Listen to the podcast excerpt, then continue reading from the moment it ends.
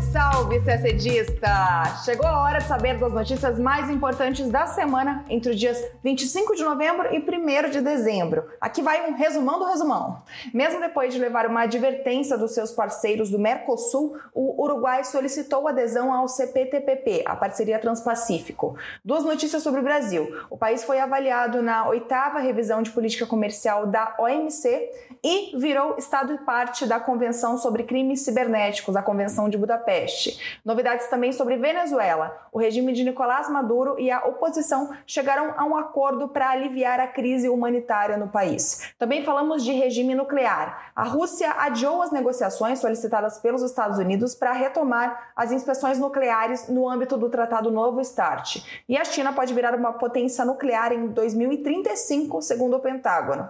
E por falar nela, a China é palco de protestos devido à sua política rígida contra a Covid-19 tudo isso em detalhes você acompanha agora no nosso podcast. Começamos falando de Mercosul. No âmbito do GCM, o Grupo Mercado Comum do Mercosul, Brasil, Argentina e Paraguai enviaram um alerta ao Uruguai por causa da sua conduta de buscar fazer unilateralmente negociações comerciais de teor tarifário. A informação foi publicada na quarta, dia 30 de novembro, por meio de uma nota conjunta desses três países. Você já sabe, mas não custa lembrar. Os países membros do Mercosul, esses quatro que acabamos de citar, não podem celebrar com outro país um acordo comercial que envolva tarifas por fora do bloco de maneira unilateral. Por meio da resolução 32 do CMC, aprovada em 2000, Brasil, Argentina, Paraguai e Uruguai se comprometeram a celebrar acordos dessa natureza apenas em bloco, na estrutura jurídica do Mercosul. Só que o governo uruguaio vem alegando há mais de um ano que essa regra não está em vigor para eles porque ela nunca foi internalizada no país. E também no ano passado, o Uruguai anunciou que iria começar a negociar um tratado de livre comércio com a China. Na nota de quarta-feira é mencionada a intenção uruguaia de negociar negociar com a China e também o possível pedido de adesão do Uruguai ao Acordo Abrangente Progressivo para a Parceria Transpacífica, o CPTPP. Essas negociações que se, se concretizarem vão violar as normas do Mercosul. Lembrando que o CPTPP estabelece livre comércio entre Austrália, Brunei, Canadá, Chile, Japão, Malásia, México, Nova Zelândia, Peru, Singapura e Vietnã. Na nota de quarta-feira, Brasil, Argentina e Paraguai informaram a coordenação uruguaia que os três países se reservam o direito de adotar as eventuais medidas que julgarem necessárias para a defesa de seus interesses nas esferas jurídica e comerciais. E o Uruguai pagou para ver. O presidente uruguaio Luiz Lacalle Pou disse que não iria recuar do plano de internacionalização para atender à pressão dos vizinhos continentais. E no dia seguinte à publicação da nota dos seus parceiros, na quinta, dia 1, o Uruguai apresentou o termo de adesão ao Acordo Transpacífico, o CPTPP. E tem mais. Tudo isso acontece uma semana antes da cúpula do Mercosul, que será realizada no dia 6 de dezembro em Montevideo. Na ocasião em que os vizinhos conversarão sobre esse e outros assuntos, o Uruguai passará a presidência rotativa do bloco para a Argentina. Ainda falando de Brasil e de comércio, entre os dias 23 e 25 de novembro, ocorreu em Genebra a oitava revisão de política comercial do Brasil na Organização Mundial do Comércio, a OMC. Essa revisão foi referente ao período entre 2017 e 2021. O evento, que ocorre a cada cinco anos, tem a função de monitorar e debater as práticas comerciais e a política econômica, particularmente do Brasil. Segundo o Itamaraty, houve elevado grau de interesse e participação dos membros da OMC, que enviaram mais de 900 perguntas para o governo brasileiro sobre diferentes tópicos. Também, de acordo com o MRE, os parceiros comerciais do Brasil fizeram um balanço predominantemente positivo da atuação brasileira no período. Entre os comentários estão.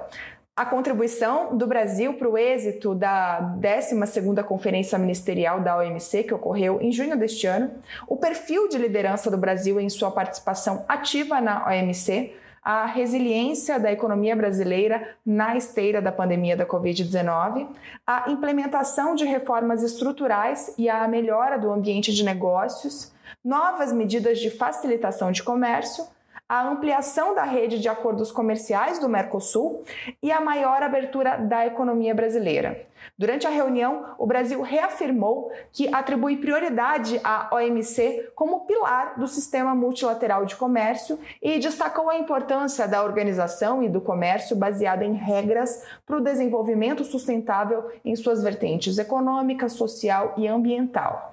Também na reunião, o Brasil ressaltou a necessidade do fortalecimento da OMC para que a organização possa fazer frente aos novos desafios globais inclusive o recrudescimento do protecionismo, que ameaça exportações agrícolas de países em desenvolvimento, e a importância de se restaurar plenamente o órgão de apelação do sistema de controvérsias da OMC.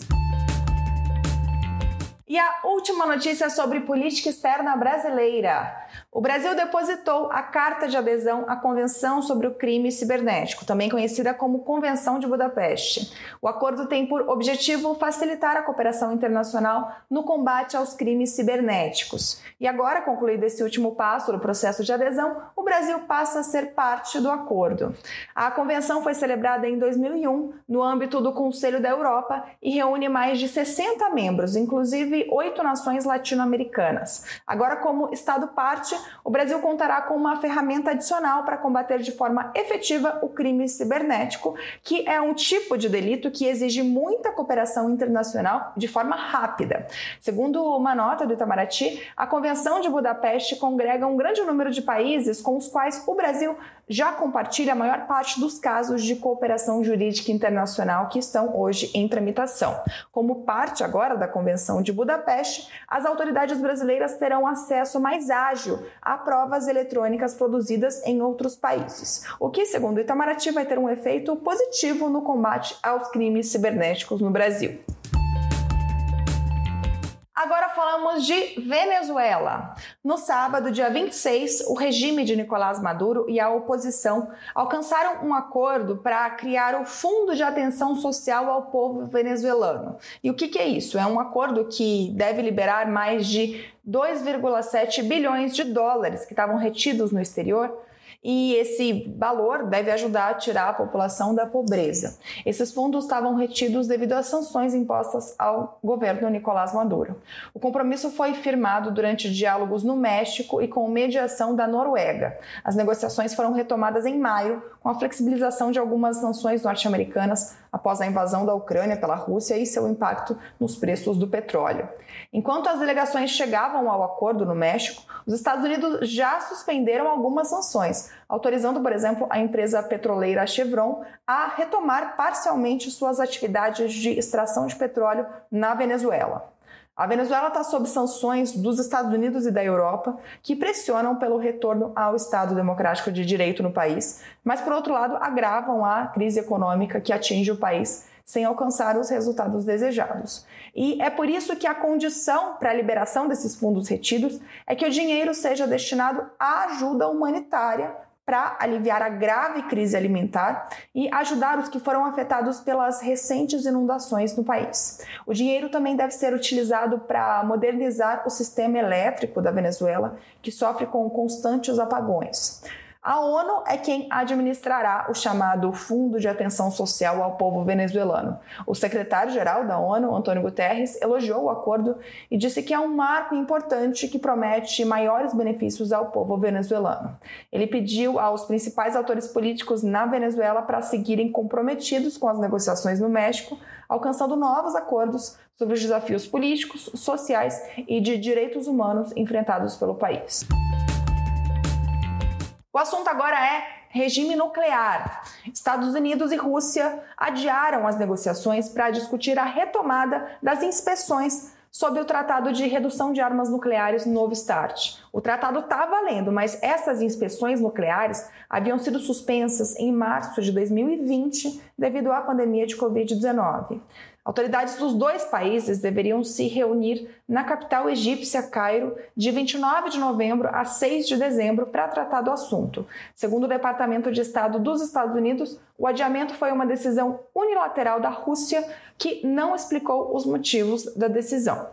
Os Estados Unidos solicitaram a retomada das inspeções em agosto deste ano, alegando que elas são imprescindíveis para mitigar os riscos de um conflito nuclear durante a guerra na Ucrânia. O assunto ainda é regime nuclear.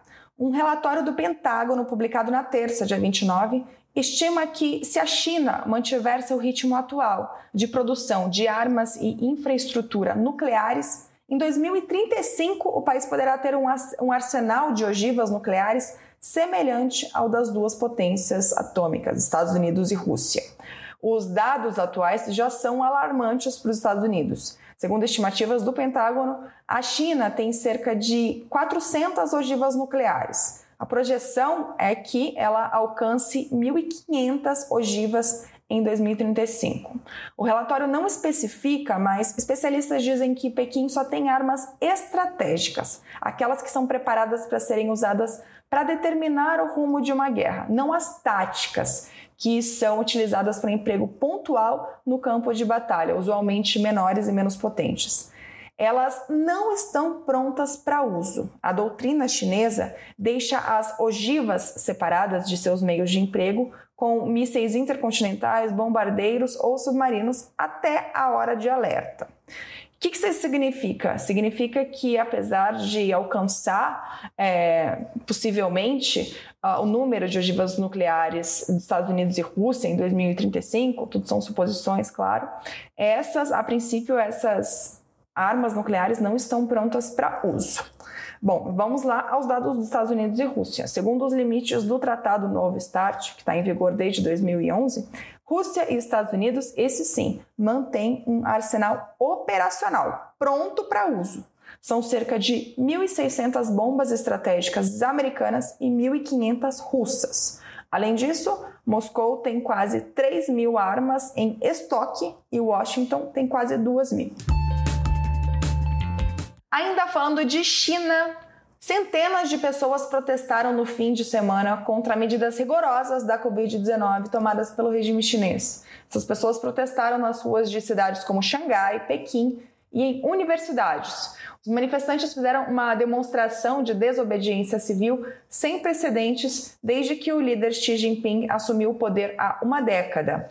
Um dos estopins dos protestos foi um incêndio em um prédio na capital da província de Xinjiang na semana anterior, que provocou a morte de 10 pessoas. Segundo moradores, as medidas anti-Covid dificultaram o acesso às saídas de emergência do local. A política de Covid zero tem mantido o número oficial de mortos na China na casa dos milhares contra mais de um milhão nos Estados Unidos, por exemplo, mas custou o confinamento de muitos milhões a longos períodos em casa. Muitos analistas dizem que é improvável que a China reabra antes de março ou abril e precisa, antes disso, de uma campanha de vacinação eficaz. E a gente termina o nosso podcast por aqui. Uma ótima semana, bons estudos e até sexta-feira que vem.